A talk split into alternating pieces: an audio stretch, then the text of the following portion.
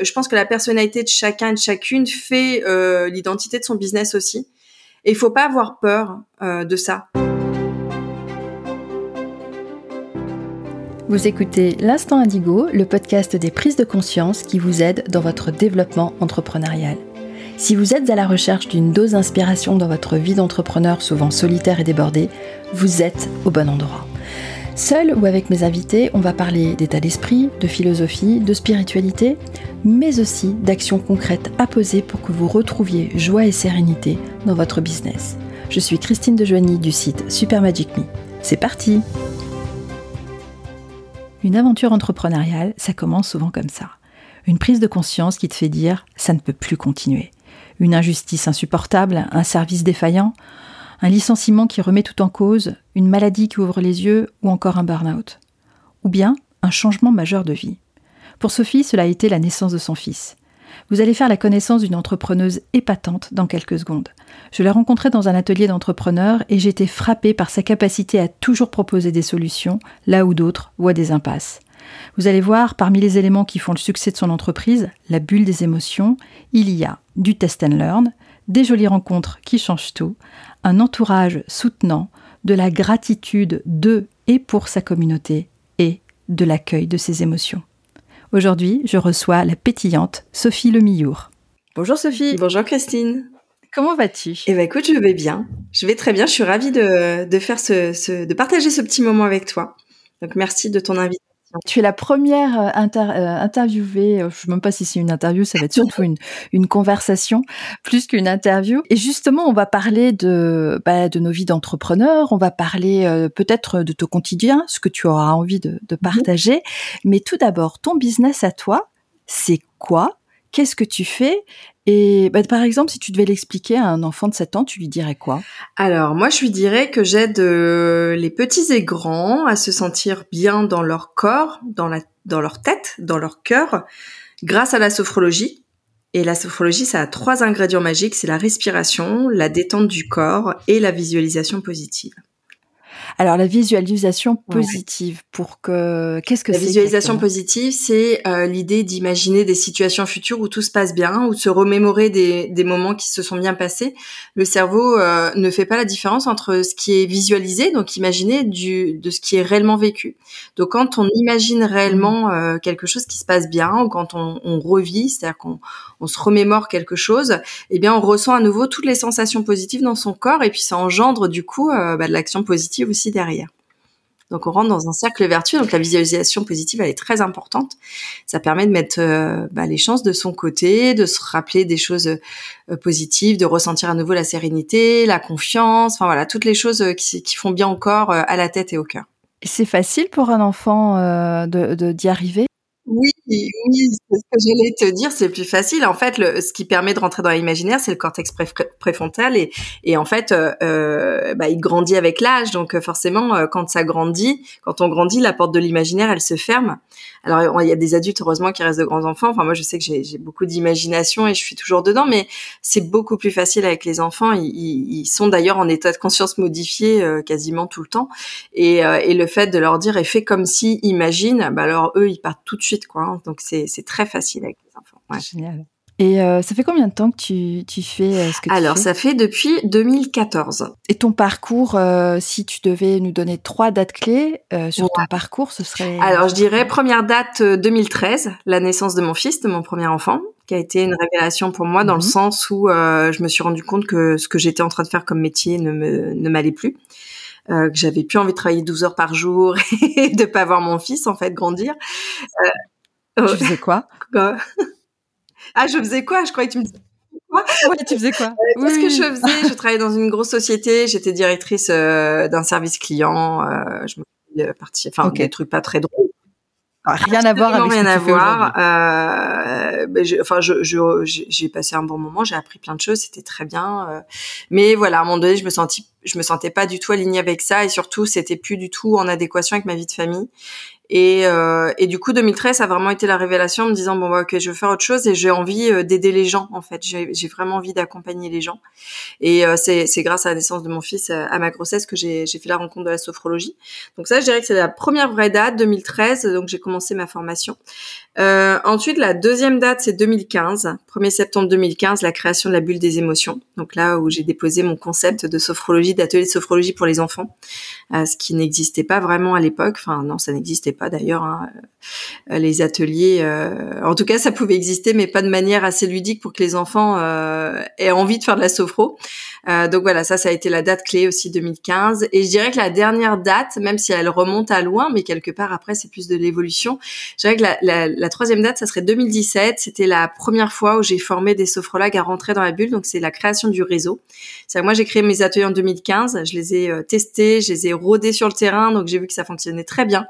Et quand une copine sophro m'a dit ah, j'adore ce que tu fais, j'aimerais bien faire pareil. Et là je me suis dit bon bah ok en fait, ça peut peut-être intéresser d'autres sophrologues. Et euh, du coup, euh, le bénéfice vraiment de tout ça, c'est de me dire, euh, bah tiens, il y a plein d'enfants partout en France qui vont pouvoir bénéficier de cette cette technique-là.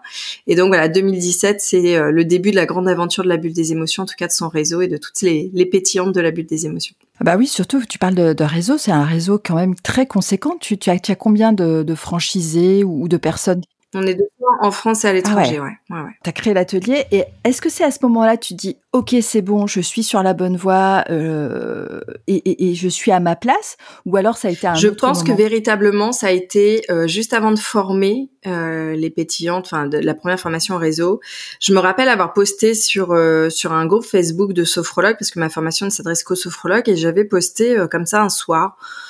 Euh, parce que ça faisait un moment que ça me trottait dans la tête quand même qu'on me disait ah, c'est génial ce que tu fais euh, machin. Et je me suis dit bah tiens effectivement euh, peut-être que je pourrais euh, conceptualiser cet atelier là sachant que moi dans mon passé c'était c'était bah voilà toute la partie commerciale communication c'était mon job. Donc je, je maîtrisais ces choses là et j'avais bien vu que pendant ma formation de sophro les sophrologues c'était un peu leur talon d'Achille ça hein, de comment se faire connaître comment démarcher euh, voire même c'était euh, juste impossible pour elle de se vendre parce qu'on est dans l'accompagnement et qu'on peut pas être commercial aussi en même temps. Ah Euh, donc euh, je me suis dit bah tiens pourquoi pas créer un concept clé en moi. Et je me rappelle de ce moment j'ai juste lancé l'idée comme ça sur un groupe Facebook en disant voilà euh, j'ai créé un atelier pour enfants ça s'appelle la bulle des émotions sous la forme d'un contrat de licence de marque. Est-ce que ça est-ce que ça intéresserait quelqu'un? J'ai juste tu vois lancé une bouteille à la mer comme ça en disant bon bah je vois si ça prend ou pas. Et je me suis réveillée le lendemain, donc j'avais dû poster ça à 23 heures. Le matin, je me lève, j'avais une cinquantaine de mails de sophrologues qui me disaient mais oui, mais moi ça m'intéresse carrément. Et là, je me rappelle euh, être sur le chemin pour aller au cabinet. J'ai la chance de pouvoir aller travailler à pied. Je suis à 10 minutes à pied et je suis en train de marcher là. Et je, je me rappelle regarder le ciel, enfin tout ce qui m'entoure et de m'être dit tiens, il se passe, c'est un, un moment que je dois me rappeler. Là, je dois ancrer ce moment-là. C'est un changement, c'est un tournant dans ma dans ma carrière, dans mon dans mon dans mon business quoi. Et, euh, Ouais. et, et je sentais que ça pétillait en moi. Enfin, c'était vraiment, je, je, je pétillais de bonheur à l'idée de me dire, waouh, en fait, ce que j'imaginais, ça va se réaliser probablement et on va pouvoir euh, bah, permettre à tous ces enfants là de découvrir ce que c'est que la sophrologie, de pouvoir mieux vivre leurs émotions, de pouvoir. euh, Puis après, tu te, tu te, tu te mets à rêver, quoi. Tiens, on va, on va construire un monde meilleur. tu vois donc euh, ouais, je me rappelle très bien de cette marche là en allant au cabinet en me disant ouais, il s'est passé un truc là cette nuit et c'est le début de quelque chose.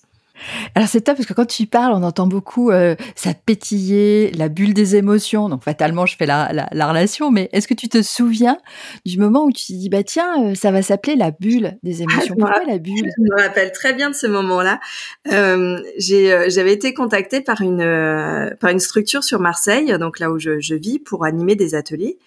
Et donc j'avais proposé mes ateliers de sophro tels que je les avais construits. J'avais pas encore le nom. Et euh, c'était quelque chose qui était en cours de réflexion. Et, euh, et la jeune femme euh, Sandra, je sais pas si elle écoutera ce podcast, mais euh, voilà, je l'ai recroisée il y a pas longtemps et je je, je pense qu'elle savait pas qu'elle était à l'origine de ça et je lui ai dit, je pense que ça, ça l'a touchée. Euh, Sandra me dit, écoute, ça serait bien sur la plaquette de mettre un nom. En fait, comment tu veux l'appeler ton atelier? Et puis je lui dis, bah écoute, en fait, je suis en cours de réflexion. Euh, Pour moi, tu vois, c'est vraiment, euh, je veux que ça parle des, émotions parce que c'est quand même au centre de mon atelier. Puis en même temps, je veux qu'ils se sentent dans une bulle, les enfants, où ils se sentent euh, autorisés à être qui sont, à, à parler, etc. Puis elle me dit, euh, et, c'est là, elle me dit, euh, bulle, bulle, bulle d'émotions. Je crois qu'elle me dit bulle des émotions. Et là, je lui dis la bulle des émotions. En fait, c'est venu comme ça, juste avec un dialogue, un échange sur qu'est-ce qu'on met sur la plaquette. Ça arrivait très spontanément. Et quand elle m'a dit bulle d'émotion, tout de suite, ça m'est venu la bulle des émotions.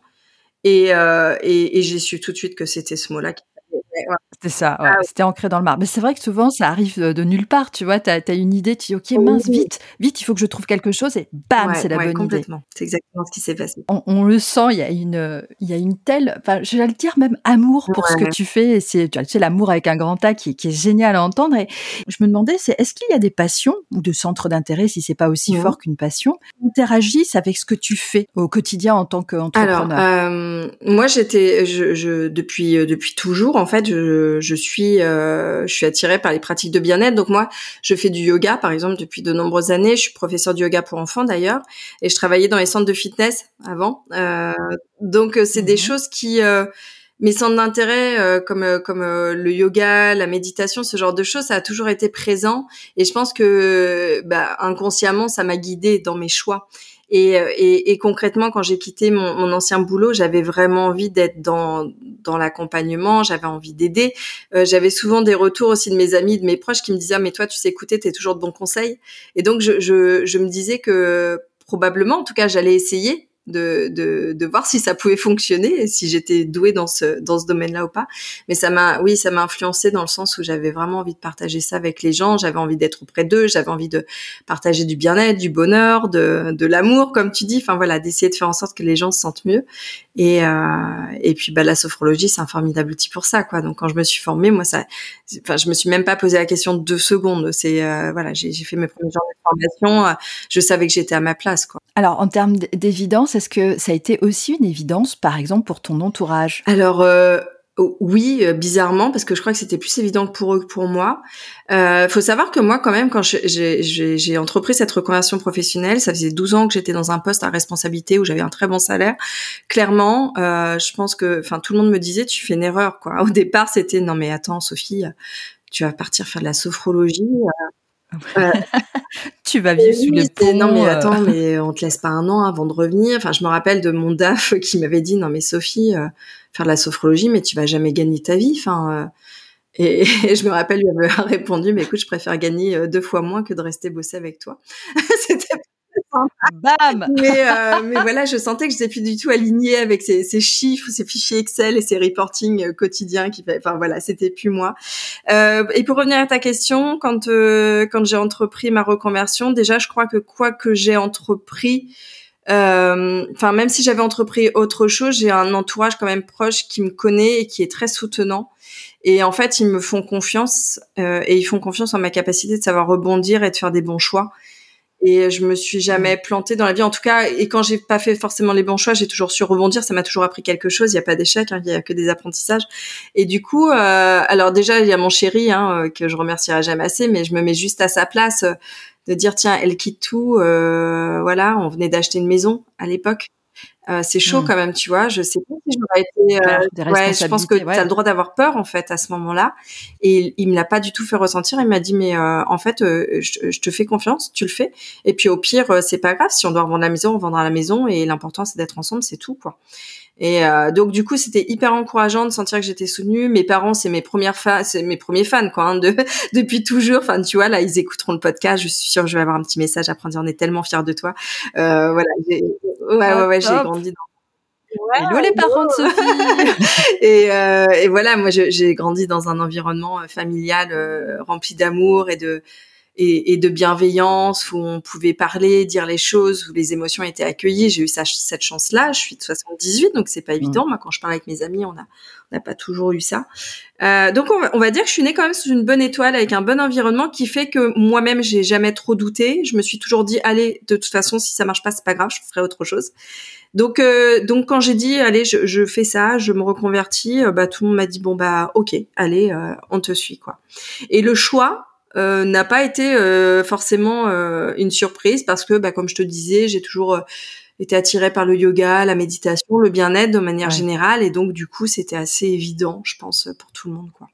Par rapport, donc tu es maman, hein, tu, tu, nous as parlé de la naissance de ton fils en, en 2013. Quelles sont les, les choses qu'on n'apprend pas à l'école par rapport au système, par rapport au programme, mais que toi tu aimerais transmettre? À un enfant, voire à, à tes oui, enfants. Oui, parce que j'ai ma fille après qui arrive en 2016. Euh, moi, ce que je remarque quand même, c'est que mes, mes enfants, ils ont quand même grandi avec la sophrologie, tu vois. Euh, donc, euh, depuis tout petit, euh, on parle d'émotions, on, on, on est dans la bienveillance, on est dans l'éducation bienveillante, ce qui ne veut pas dire laxisme, c'est-à-dire qu'il y a des cadres, il y a un cadre, il y a des règles.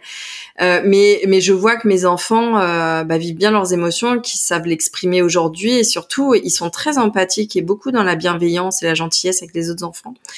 Et je pense que ce qu'on devrait apprendre à l'école euh, et qui devrait être dans le, le, le programme tout simplement, c'est l'empathie, la bienveillance, quoi. C'est euh, bah, pour mmh. favoriser le mieux le, le vivre ensemble, c'est important. Euh, et il y a, y a, des pays hein, euh, qui, euh, je pense aux pays nordiques notamment, qui ont mis ça en place. C'est hyper important et il y a une vraie demande des enseignants aussi d'avoir des outils pour mettre ça en place. Donc là, l'idée c'est, c'est voilà, je pense que ça serait intéressant de, de d'apprendre de, ça aux enfants et d'ailleurs euh, fin de l'année dernière, en décembre, j'ai créé avec des pétillantes là un atelier qui s'appelle Sophropédagogie, euh, qui est un, un atelier euh, à destination des enseignants qui souhaitent justement mettre en place des parcours au sein de leur classe pour apprendre aux enfants à mieux vivre ensemble, euh, à accueillir leurs émotions, travailler la confiance en soi, la mémorisation, la concentration. Si vous aimez ce que vous écoutez, n'hésitez pas à mettre un maximum d'étoiles sur Apple Podcast ou Spotify. Cela aide les algorithmes à donner plus de visibilité au podcast et ainsi permettre à plus de personnes de le découvrir. Pour avoir plus d'informations sur l'univers de mon invité, rendez-vous sur le site de Super Magic Me. Allez, on retourne à l'épisode. On va revenir de, justement sur euh, l'atelier euh, pédagogique dont tu viens de, mmh. de nous parler.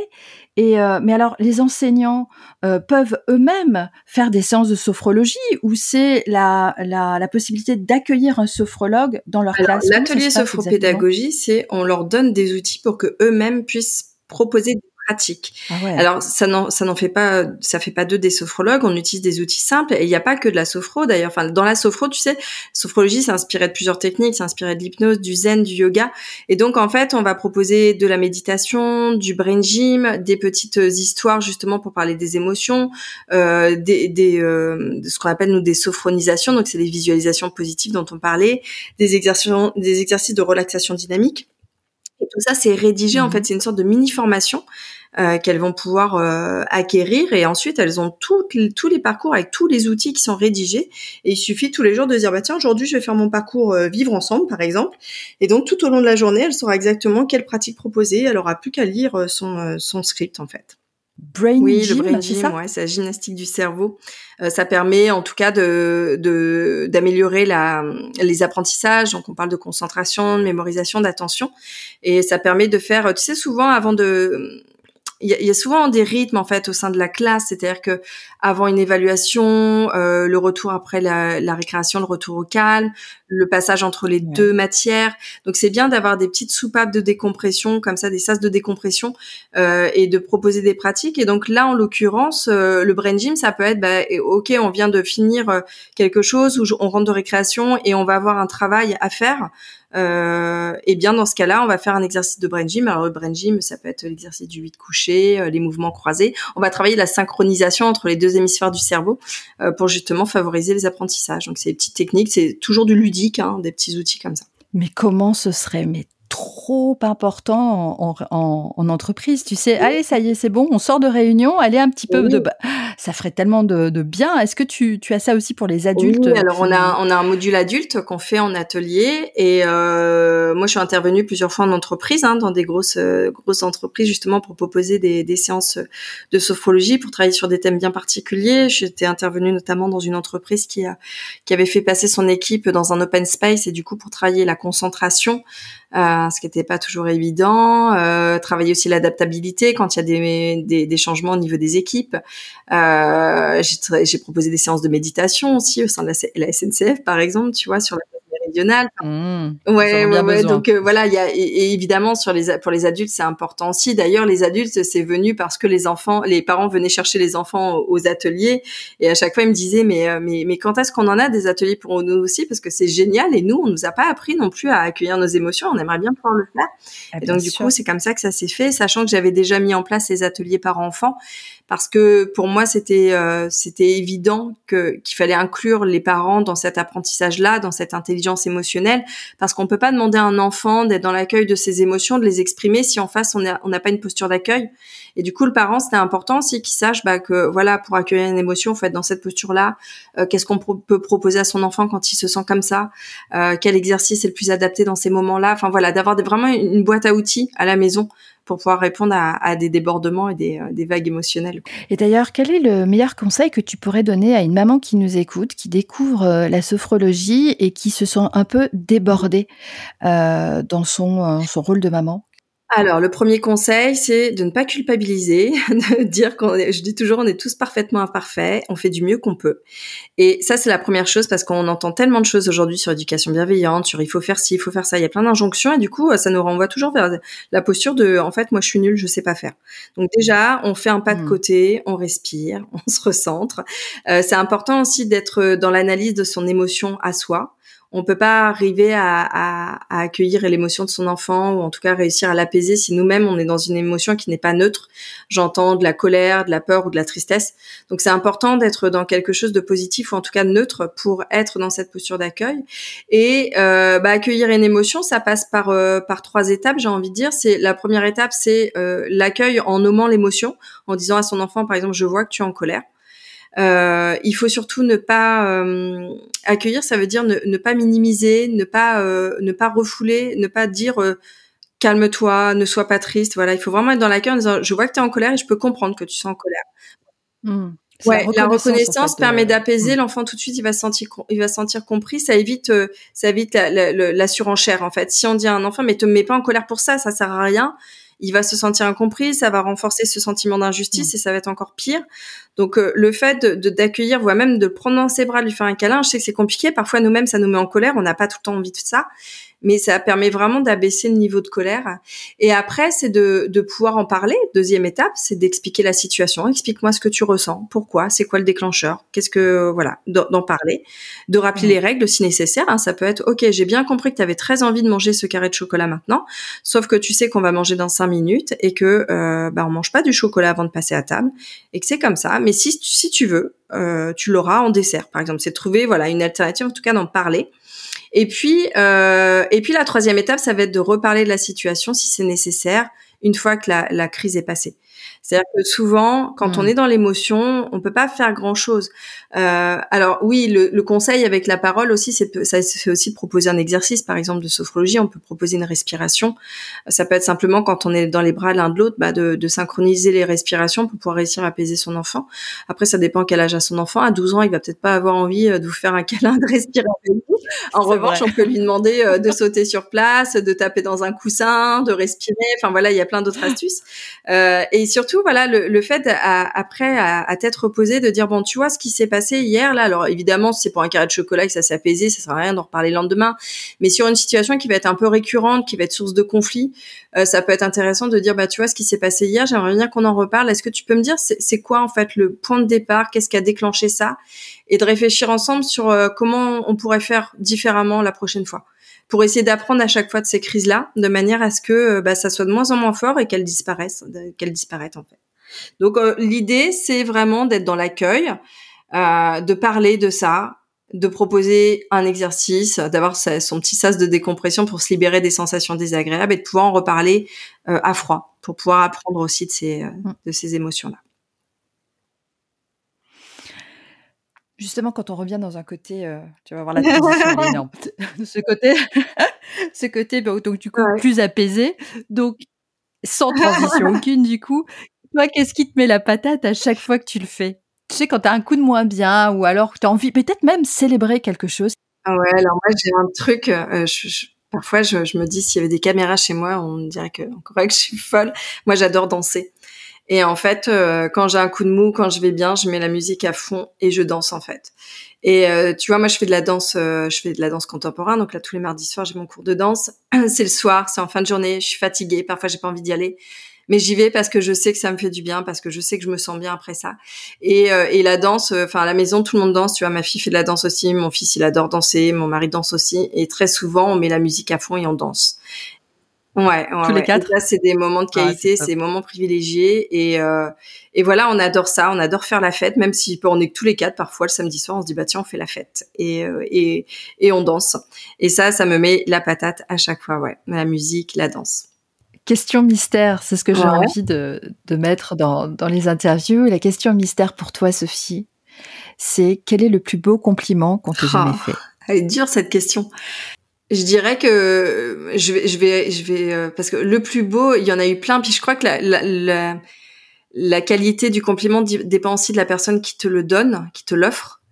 Euh, donc forcément, euh, quand euh, j'ai les compliments de, de, mes enfants, bah c'est juste magique, quoi. Enfin, mes enfants tous les mhm. matins, ils me disent "Maman, t'es la meilleure maman du monde." Je crois que ça, ça n'a pas de prix. Euh, donc ça, je dirais que c'est les plus beaux compliments. Et après, j'ai la chance d'avoir une communauté de 200 sophrologues qui euh, qui très régulièrement euh, sont dans la gratitude, me font des retours euh, juste super. Euh, à chaque fois que je termine une formation, enfin j'ai les larmes aux yeux. On a fait un séminaire où où voilà il y a tellement d'amour, de gratitude que bah, je, finis en pleurs à chaque fois parce que ça ça me remplit d'amour quoi. Euh, donc j'ai j'ai voilà je dirais l'amour, les compliments de mes enfants chaque jour qui me disent que je suis la meilleure maman du monde du monde donc ça c'est génial. Et après voilà la, les, les compliments mais j'allais dire c'est même pas des compliments, c'est de la gratitude en fait par rapport à, à, tout ce qui m'entoure, donc les pétillantes et puis évidemment euh, mon chéri, ma famille quoi. Et pour finir, ce sera toujours, je pense, la, la, la même question pour finir, c'est quel est l'ingrédient secret qui fait que ton business est celui qu'il est? Euh, Je dirais l'authenticité. Je pense que c'est important quand on se mhm. lance dans un business d'être aligné avec euh, ses valeurs. Il y a une notion de congruence, tu vois, dans ce que tu fais, ce que tu dis, ce que tu partages, etc. Et je suis toujours à l'écoute de mes envies, de mes besoins. C'est-à-dire que euh, mon business, il évolue comme moi j'évolue. Et je me freine pas en fait dans mes idées, dans mes, euh, mes mes idées farfelues parfois, mes nouveaux projets en me disant bah ok c'est ce qui m'anime là, c'est ce que j'ai envie de faire et donc j'y vais. Et, euh, et, et je pense que tout le monde, je pense que la personnalité de chacun et de chacune fait euh, l'identité de son business aussi. Et il faut pas avoir peur euh, de ça. Euh, on, peut euh, on peut s'inspirer tu vois euh, de personnes. On peut avoir des personnes en se disant oh, c'est génial. Euh, voilà moi j'en entends beaucoup autour de moi qui me disent bah moi j'adore ce que tu fais ça m'inspire beaucoup mais je vois pas comment je peux prendre ma place en fait vu que tu le fais déjà très bien. Et en fait je, moi je réponds qu'il y a de la place pour tout le monde et que surtout on n'attire pas les mêmes personnes de par notre personnalité notre intensité et euh, et euh, et voilà moi souvent ce qu'on me dit c'est que euh, ah bah tu, tu représentes euh, bah ça pétille c'est dynamique c'est la bonne humeur etc enfin en tout cas quand on voit mon compte Instagram c'est ce qu'on me partage à chaque fois. Et et bah du coup je vais attirer les gens qui sont sensibles à ça et qui qui sont un peu comme moi et qui vont rechercher ça. Et les personnes qui vont avoir besoin de plus de douceur de plus de bah ils vont peut-être pas venir forcément vers moi tu vois. Donc je pense que l'ingrédient mmh secret c'est vraiment de s'autoriser à être soi-même euh, de s'autoriser à être soi-même, tu vois, et, euh, et, et, et, et, voilà. Et du coup, il y a une notion d'authenticité, de congruence, et de se faire confiance et, euh, et de se et prendre du plaisir aussi, surtout parce que quand on parle d'authenticité aussi, c'est pas de faire les choses parce qu'il faut les faire comme ça et parce que c'est le moment de les faire comme ça. C'est aussi de savoir si c'est ok pour toi de le faire comme ça et si tu prends plaisir surtout. Et moi, si non, mais en tout cas, ça s'entend dans ta voix que tu, euh, tu ouais, ce que bah, tu fais. Oui, enfin, en tout cas, c'est c'est c'est c'est vraiment ça. Le jour où je kiffe plus ce que je fais, euh, je change en fait. Euh, parce que je pense qu'il y a mm. une question d'énergie aussi, et, et je pense qu'on est bon dans ce qu'on fait quand on met la bonne énergie. Et si on y va à contre-courant et qu'on n'est pas hyper convaincu ou parce que on traîne les pieds en se disant ça me saoule, euh, ça se ressent aussi et on est on est on, on fait pas du du bon job à ce moment-là, quoi. C'est très clair. Amen à ça. Absolument d'accord. Bon, mais en tout cas, Sophie, ça a été un vrai plaisir, un ah, honneur même de t'avoir en tant que Ouais, mais c'est ce que j'allais te dire, un honneur pour moi aussi de d'être la première interviewée. Merci beaucoup pour ta confiance et c'était un chouette moment. Ouais. Euh, je mettrai euh, dans euh, dans les notes de l'épisode tous les liens pour te retrouver sur ton site, sur ton compte Instagram dans lequel tu fais des des reels incroyables. Merci infiniment Sophie et Merci à très à toi, très bientôt. Christine, à bientôt. Merci d'avoir écouté cet épisode jusqu'au bout. Si vous avez envie de soutenir le podcast de manière totalement gratuite, partagez-le autour de vous. Abonnez-vous sur votre plateforme d'écoute préférée. Pour un coup de pouce supplémentaire, vous pouvez laisser un avis sur Apple Podcast ou Spotify. Un grand merci à vous si vous prenez la peine et le temps de le faire. Je vous dis à très bientôt pour un nouvel épisode de l'Instant Indigo.